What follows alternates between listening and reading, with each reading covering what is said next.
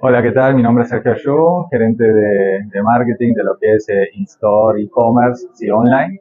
En esta ocasión estamos acá eh, celebrando los 10 años de, de la tecnología OLED que lidera, eh, que lidera el chip.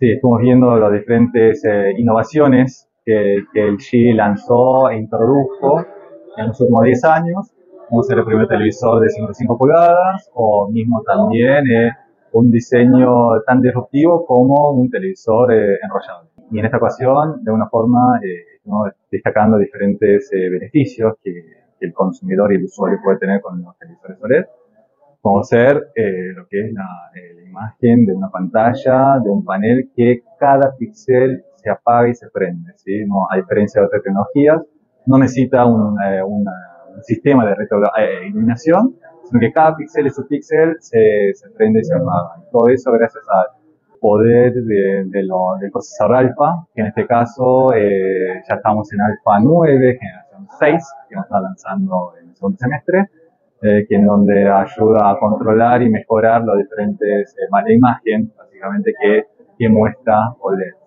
Y también, eh, por otro lado, eh, de alguna forma eh, estuvimos viendo eh, los otros beneficios, como ser eh, el mayor brillo que, que, en los años anteriores que puede ofrecer OLED, la confiabilidad de, la, de los televisores OLED, de nuestra experiencia durante 10 años liderando la venta a nivel global, ¿sí? que los usuarios siguen, nos siguen eligiendo, eh, y obviamente también destacando lo que es el diseño ¿sí? de, de, lo, de nuestros productos.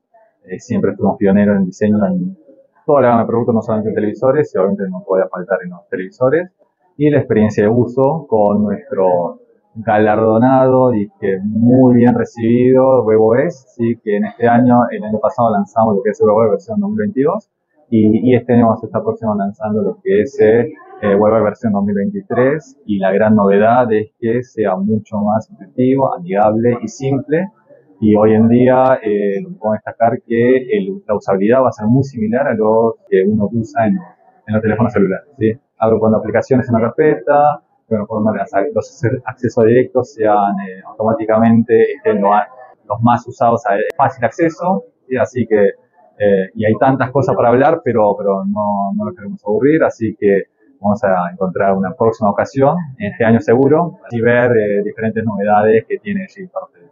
Gracias.